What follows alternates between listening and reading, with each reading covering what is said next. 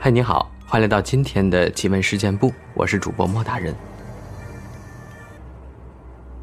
今天这期节目呢，我们来分享一些听众朋友的故事。这位朋友叫做 Kimi，是来自莫大人微信公众账号的一个网友，他投稿的故事。他说呢，莫大人求助。事情是这样的，昨天我来到一个临近的城市考试，这个城市我来过一两回了，也不算太陌生。然后我就在考点附近住了酒店。晚上十点多准备睡觉，可能是有点紧张吧，就一直睡不着。十一点多了，有了睡意，然后就放下手机。结果我开始做了一个很清醒的梦。我梦到了我去世的奶奶，然后他和我一个去世的亲戚在一起讲话。我那个亲戚全程就一直对着我笑。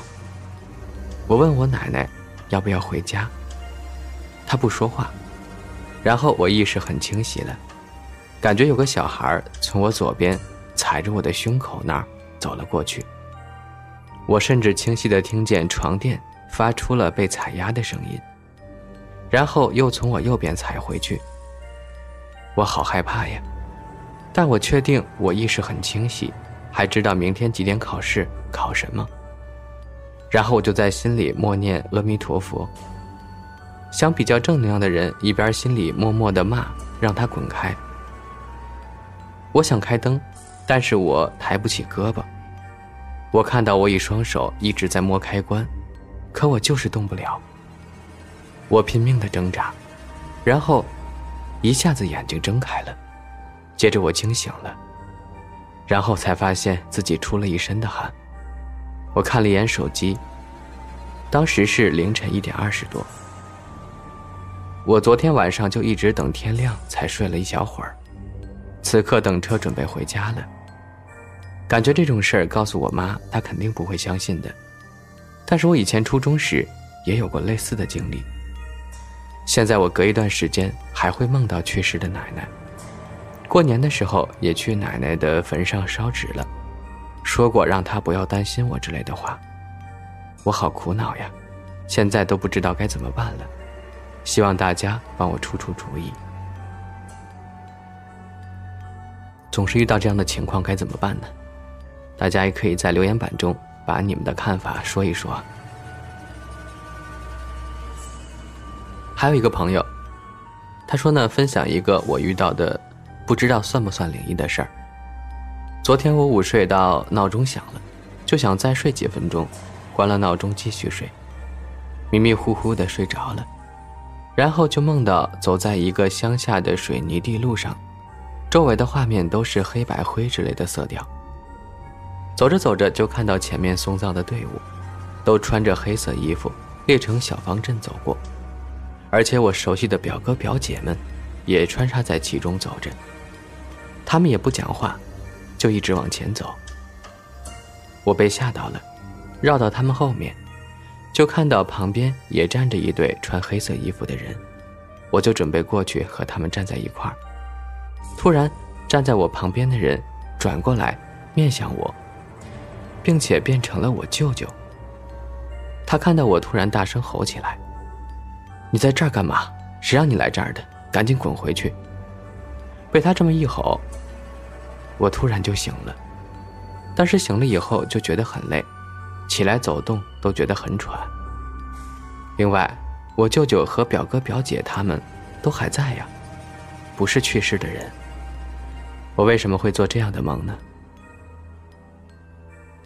其实我觉得这个朋友应该是多半是日有所思夜有所梦啊，可能经常看这样的故事，就会把自己带入到这种情境中去。还是要好好的调试一下自己啊。Smart，他说：“莫大人你好，我来投稿了。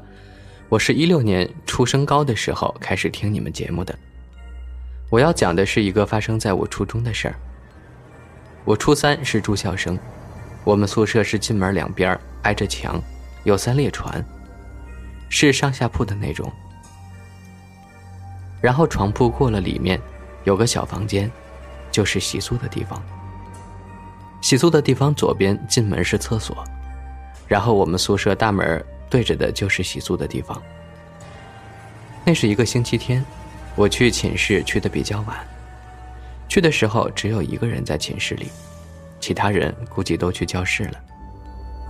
我就把鞋子拿到洗漱台去洗，这时候他也和我一起，我们就两个人并排着，因为刚好有两个水龙头。大门是对着洗漱台的，所以我们俩的影子就透在了面前的墙上。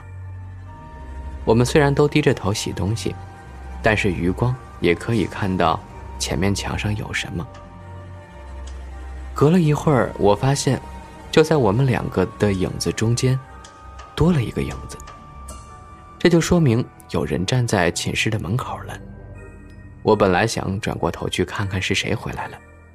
因为有人来了，肯定要说话吧，有走路的声音吧，但是什么声音都没有，就发现这么个奇怪的影子。还没等我转头看的时候，我旁边的小伙伴先转过去了，然后我就继续洗鞋子。但是我刚低头洗的时候，我发现他什么话也没说，就转过来了。我觉得奇怪，要是同学来了，怎么话都不说一句呢？于是我也转头去看，发现寝室里空无一人。接着我们两个就互相对视一眼。我说：“你也看到那个影子了，对吧？”因为他当时转过头去看了，我想证实一下我没有看错。他颤抖着说：“对呀。”我当时就觉得好奇怪。之后我就又跑去看走廊上，还是空无一人。刚刚明明看到有影子的，肯定是有人呀。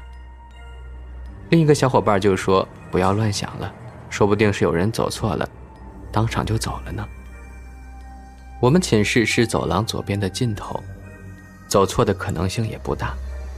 我在这之前，寝室其实也发生过一件事儿，是发生在一个住在上铺的同学身上的。我们学校是到起床时间就会放音乐。接着就把我们叫醒了，因为要跑早操的。之后他从上铺下来就说：“昨天晚上可把我吓死了。”我们赶忙问他怎么了，因为昨天晚上外面下大雨，而且挺大的，本身就给人一种很恐怖的感觉。他说他半夜听到有人在寝室里来回走，而且是鞋在地上擦着走的，刺啦刺啦的。他还给我们示范了一下，就是从门口走到洗漱的地方，然后再从洗漱的地方走到门口，这样来回踱步。然后就是那种鞋子在水泥地板上摩擦的声音。因为我们寝室上铺不是很高，我那时候一米六左右吧，我站在地上就可以和上铺睡着的人面对面。我就问他有没有看到，他是什么样子。他说他好害怕。不敢睁眼看，怕和他对视。他的脸一直朝着墙壁，装睡的。当时我们寝室的人听了就觉得害怕了，纷纷拿出从家里带的护身符之类的。然后没有就在那儿很害怕，因为我奶奶、外婆他们都信这些，所以我也有。我就把它从包包里面拿出来，带上，就觉得安心了。后来过了半学期吧。就是初三下学期的时候，大家都要中考了，都忙着复习之类的，没有时间再去想这些，也就渐渐的把这事儿给忘了。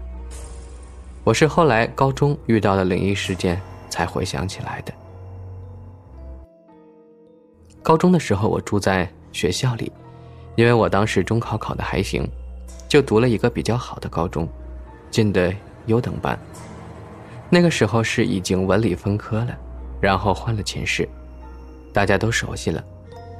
高二的时候发生的事儿。我高中寝室是挨着楼梯的第一间房，进门两边挨着墙有床铺，一边上下铺一共四个，每个上下铺就是一列的话，也就是一边两列。然后两列中间有一个贴着墙突出的柜子，中间有个很长的桌子，平时我们就可以在上面看书学习。然后我是睡在进门左手边的下铺，我是头靠着柜子这边睡的。也就是说我的脚是朝着门这边。我一睁眼就可以看到门这边的情况。我们住的地方进去是一个洗漱的地方，洗漱房左边有个小房间是厕所。那天是晚上，已经是冬天了，所以大家都盖了被子。我到了高中就是那种睡觉很容易被吵醒的。我上铺有时候晚上上个厕所下床也会把我弄醒的。我当时就听到我们寝室门打开或者关上，发出嘎吱的声音。当时就被吵醒了，也没有管，因为是谁要出去还是怎么样，以为是谁要出去。因为当时睡得迷迷糊糊，都没有想到，都一两点了，谁还会出去啊？上厕所也不可能。也许是很久没有遇到过这种怪事了，我就没多想。但是那个嘎吱的声音弄了好久，就好像谁故意慢慢的关门，又慢慢的把它打开，这样来回，嘎吱，嘎吱。我当时有点生气，就啧了一声。表示我的不满。那声音忽然就没了，变得很安静。我当时不知道怎么了，觉得心里忽然害怕了，于是就睁开眼睛，把头微微抬起，先看看咋回事我发现有一个人站在屋子里关门呢，因为我们的门是黑色的，我可以看到门前有一个白色的。我的第一直觉就是一个人，一个白色的人影。穿着校服，因为我们的校服是那种背面一片白，袖子是黑蓝黑蓝的，然后前面也是白的。我当时感觉他在和我对视，我看不清他的脸，因为太黑了，就透过洗漱台外面的灯光看到的，而且门也是黑色的，所以白色就不那么容易被看到。我感觉是他在和我对视，而且是一种很不友好的感觉。对视了大概有三四秒钟吧，那个嘎吱声又响起来了。我就忽然安心了，觉得他没有和我对视了，就继续睡了。迷糊中，感觉到他走向了右边，还在桌子边干啥呢？我听得到，然后就听见床铺发出来的声音，应该是上床了。反正我之后就再也没听到过开门声，而且他走过去的是靠右边的最后的床铺。我就以为是睡在那儿的小玲，我于是就安心的睡着了。等到天亮了，我想起昨晚的事儿，忽然觉得挺恐怖的。谁半夜没事儿出门？我当时就说我昨晚看到的有人站在门前开门，我是被开门声吵醒的。但他们都说我在做梦，我当时也差点以为也许是个梦吧。这时候，从洗漱台外面进来的小苗就说。我昨晚也听到了门的嘎吱声，我当时还想骂的，吵死了。